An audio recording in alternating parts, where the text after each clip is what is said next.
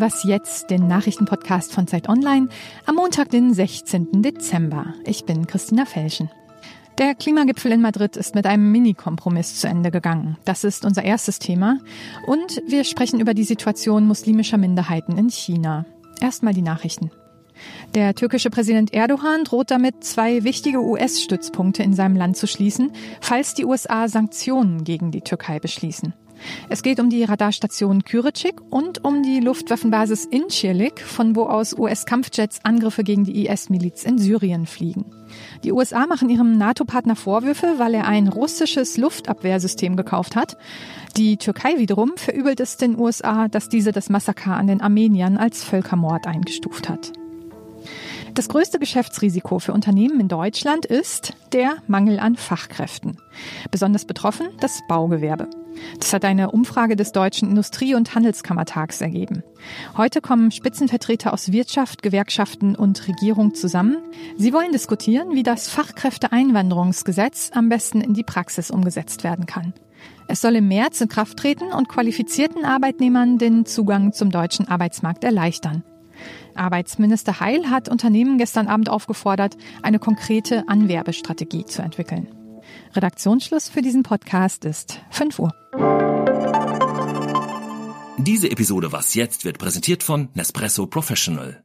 Was ist der größte Icebreaker im Büro? Kaffee. Und ein richtig guter Kaffee schmeckt nicht nur gut, er fördert die Produktivität, sorgt für mehr persönlichen Kontakt und nebenbei auch für zufriedene Mitarbeiter. Neugierig? Jetzt eine Woche Nespresso fürs Büro testen. Alle Infos auf nespresso.com slash Maschine-testen. Hallo, schön, dass Sie was jetzt hören. Hier ist Ole Pflüger. In Madrid ist gestern der 25. UN-Klimagipfel zu Ende gegangen.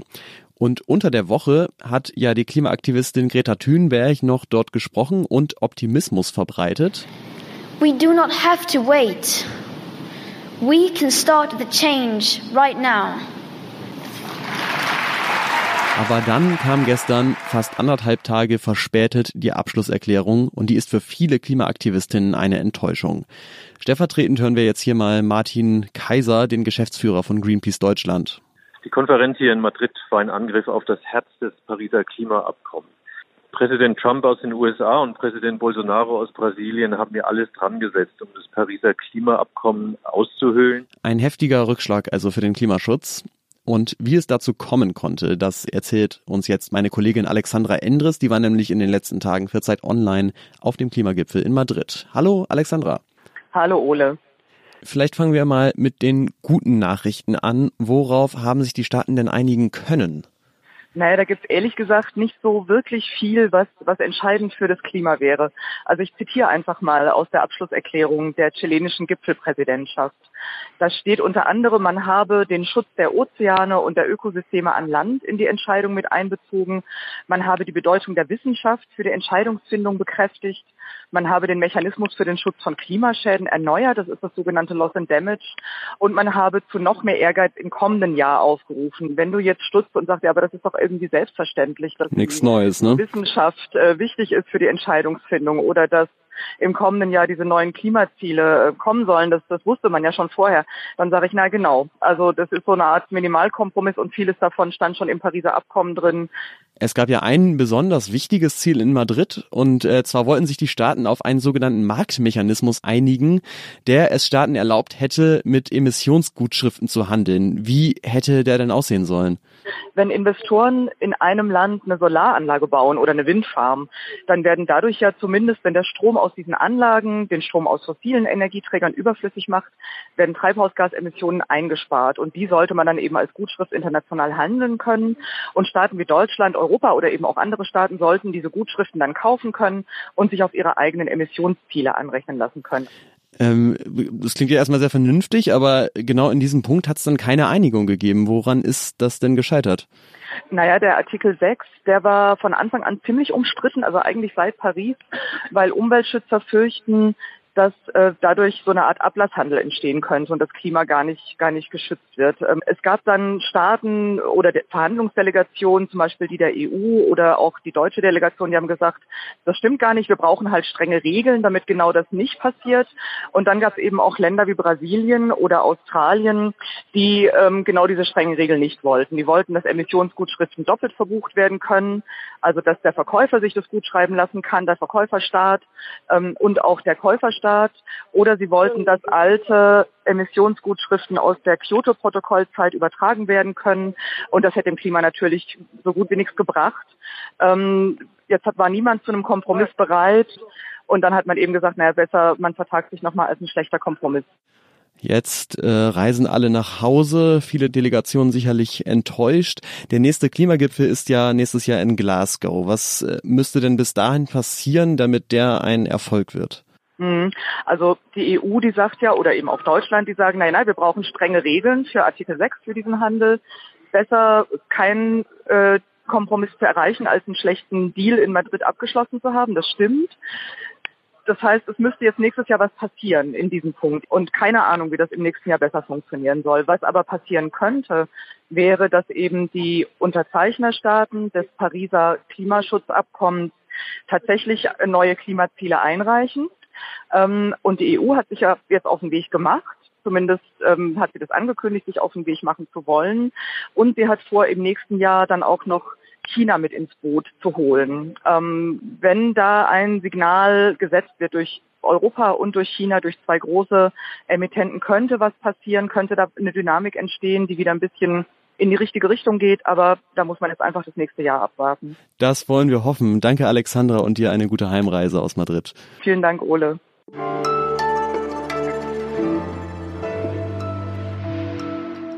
Und sonst so? Seit fast 18 Jahren gibt es den Euro und während manche Menschen gerne die D-Mark zurück hätten, gibt es ziemlich viele, die die Mark niemals abgegeben haben. Fast 12 Milliarden Mark Bargeld sind nie umgetauscht worden und immer noch im Umlauf, insbesondere große Scheine. Wenn Sie also noch alte Matratzen zu Hause rumliegen haben, lohnt es sich vielleicht mal reinzugucken. Umtauschen kann man die D-Mark nämlich immer noch in allen Filialen der Deutschen Bundesbank.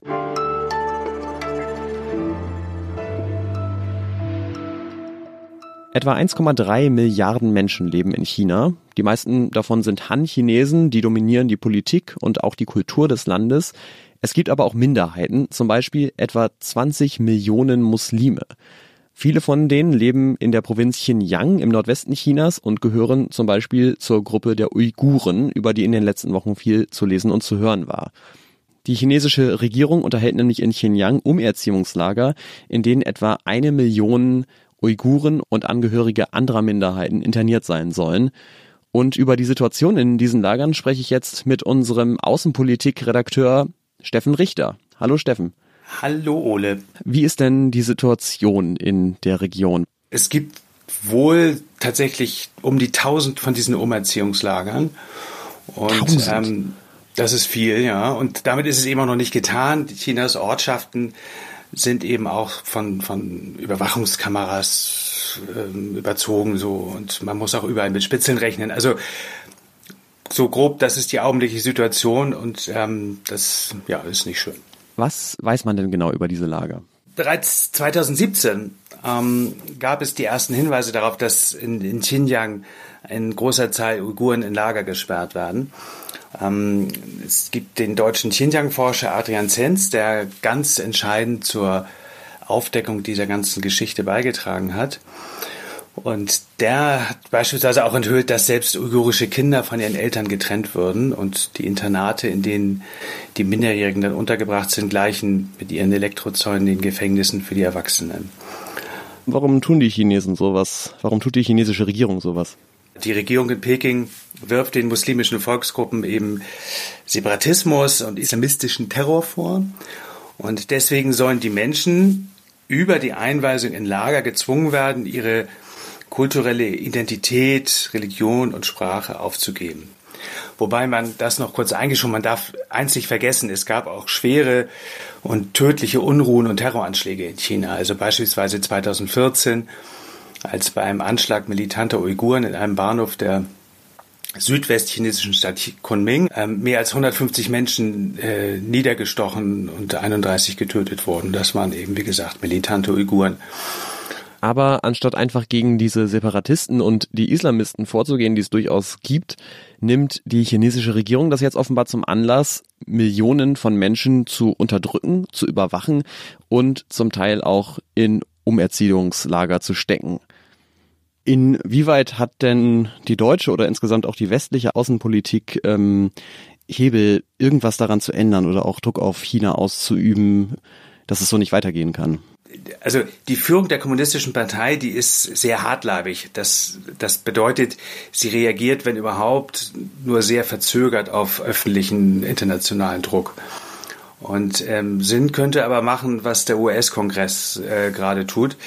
Ähm, vergangene Woche ähm, verabschiedete das US-Repräsentantenhaus eine Novelle, die die amerikanische Regierung auffordert, chinesische Kader, die an der Unterdrückung der muslimischen Uiguren in China beteiligt sind, zu sanktionieren. So.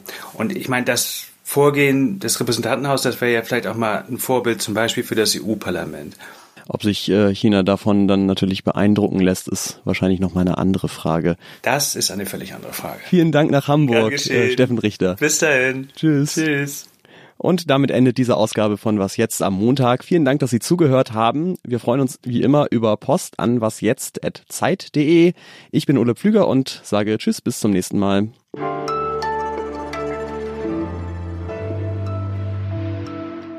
Ähm, vielen Dank, Peter Richter. Steffen Richter, sorry. Ha.